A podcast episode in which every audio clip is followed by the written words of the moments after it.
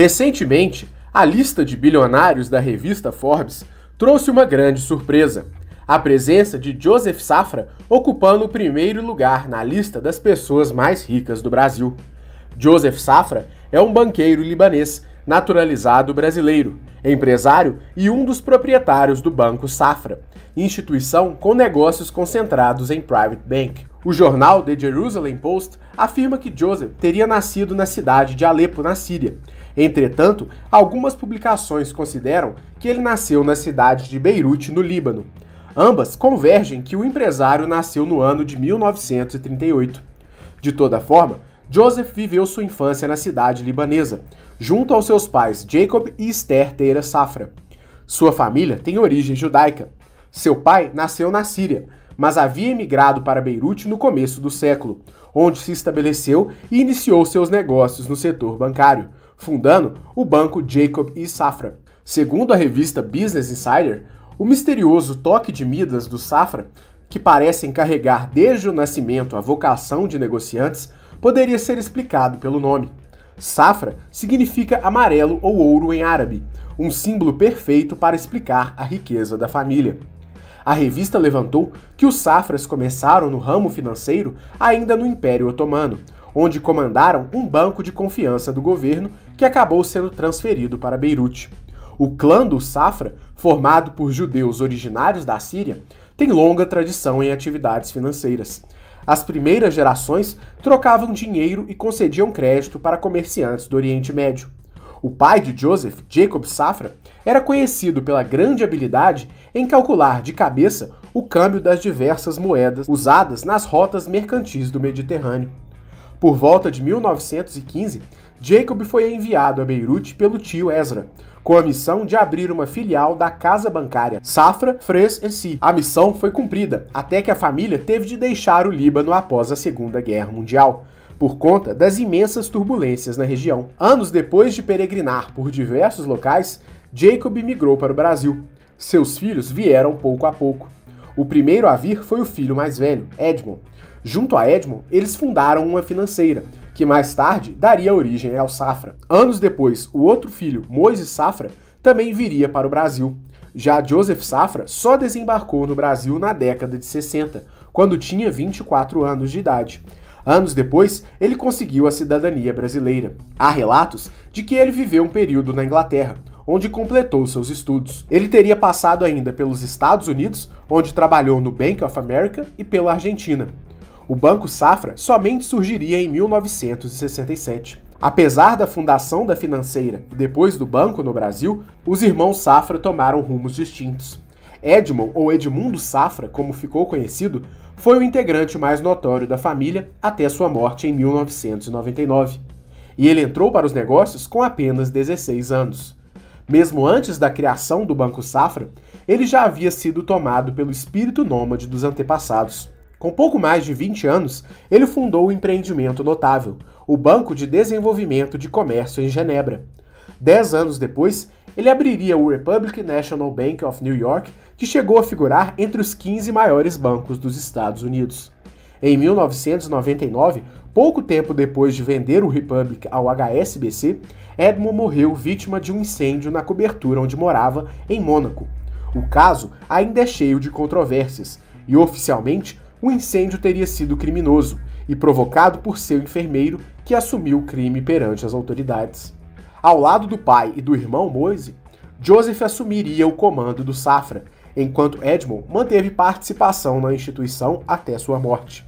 Com o falecimento posterior de Jacob Safra, o negócio foi tocado exclusivamente pelos filhos.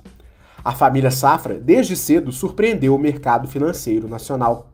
Quando os Safra desembarcaram no Brasil, o sistema financeiro brasileiro ainda era rudimentar, tanto do ponto de vista das práticas quanto das normas. Valendo-se de sua vasta experiência, Jacob e seus filhos passaram a usar técnicas e modalidades de operação até então desconhecidas dos banqueiros brasileiros. Esse expediente fez com que a concorrência alimentasse um espírito de desconfiança contra os libaneses, imagem que logo foi esquecida pelo mercado, que passou a confiar no nome Safra. Talvez o principal ativo do Banco Safra seja a imagem de solidez que o acompanha há décadas. a ponto de receber do mercado o apelido de o Banco dos Banqueiros. Essa reputação se deve, notadamente, a uma política de crédito historicamente conservadora. Um banqueiro concorrente define uma provocação histórica do mercado financeiro. Os Safra seguem à risca a máxima de que dinheiro só se empresta a quem não precisa. Ao longo dos anos, Joseph sempre demonstrou enorme capacidade de enxergar além do comum. Um dos exemplos mais marcantes remonta ao ano de 1988. Ao perceber que o mês de maio teria dois feriados e cinco finais de semana, e os rendimentos da poupança seriam superiores aos das demais aplicações, o banqueiro depositou uma pequena fortuna em cadernetas da Caixa Econômica Federal. Na operação, ele obteve um lucro espetacular. A partir de então, os bancos passaram a restringir o depósito de grandes somas em uma única conta. Apesar de grandes sucessos, sua trajetória também teve várias derrotas. Uma delas ocorreu em 1998, quando o banqueiro ingressou no setor de telecomunicações. Em parceria com a americana Bell South, o grupo O Estado de São Paulo e o grupo Splice, Joseph Safra investiu um bilhão de dólares na compra da concessão da chamada Banda B da telefonia celular em São Paulo. Quatro anos depois, ele deixou o negócio, que àquela altura já somava perdas superiores a 1,5 bilhão de reais e um patrimônio próximo de 1,7 bilhão de dólares. Segundo o banco, a BCP fazia parte de uma estratégia de participação em um segmento específico, o das telecomunicações, que incluía ainda a Celcom de Israel. Safra se desfez das duas empresas ao mesmo tempo, e o lucro obtido na venda da Celcom foi suficiente para cobrir a perda na BCP. No auge do conturbado relacionamento com o irmão Moise, que por anos se recusou a vender sua participação na sociedade, Joseph lançou mão de um expediente questionável. Em 2004, ele criou o banco J Safra, empresa que ele entregou a gestão aos próprios filhos. A instituição passou a concorrer diretamente com o próprio Banco Safra, cooptando tradicionais clientes do banco. O banqueiro passou a perder em uma mão, o Safra, para ganhar na outra, o J Safra. O calculado exercício de antropofagia bancária surtiu efeito. Diante do risco de uma irrefreável diáspora de clientes e de ficar apenas com uma casca vazia, Moise se viu cada vez mais acuado, até que em 2006 vendeu sua participação no Safra para Joseph. Calcula-se que a operação custou cerca de 2 bilhões de dólares. Ao longo dos anos, Joseph diversificou seus negócios em diversos campos, com destaques para o mercado de private equity em empresas como a Aracruz Celulose SA, da qual foi sócio entre 1988 e 2009 quando a empresa foi vendida para o Grupo Votorantim. Em 1988, quando se tornou sócio da empresa, ele aportou 35,5 milhões de dólares. Em 2009, quando passou sua fatia ao Grupo Votorantim, ele embolsou 570 milhões de dólares. Em 2012, Joseph Safra adquiriu o banco suíço Saracen e criou o J. Saracen Safra, empresa com atuação internacional. No mesmo ano, ele deixou a gestão do Banco Safra, passada para seus filhos Alberto, David e Jacob, e passou a dedicar-se ao recém-adquirido Banco Suíço. Na oportunidade, ele também fundou a Holding Bank J. Safra Saracen, com sede na Suíça. Além das instituições financeiras brasileiras e o Saracen na Suíça, Joseph Safra também possui operações no Safra National Bank em Nova York e propriedades imobiliárias nos Estados Unidos.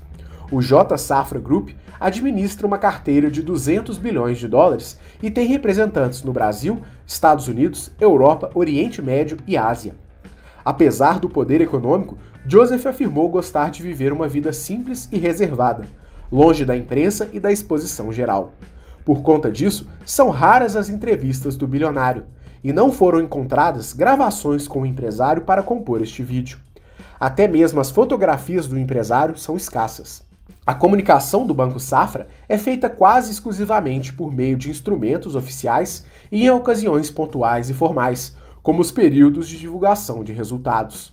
Sabe-se também que no dia a dia, Joseph é chamado por executivos de seu próprio império como seu José, forma de tratamento inclusive apreciada por ele.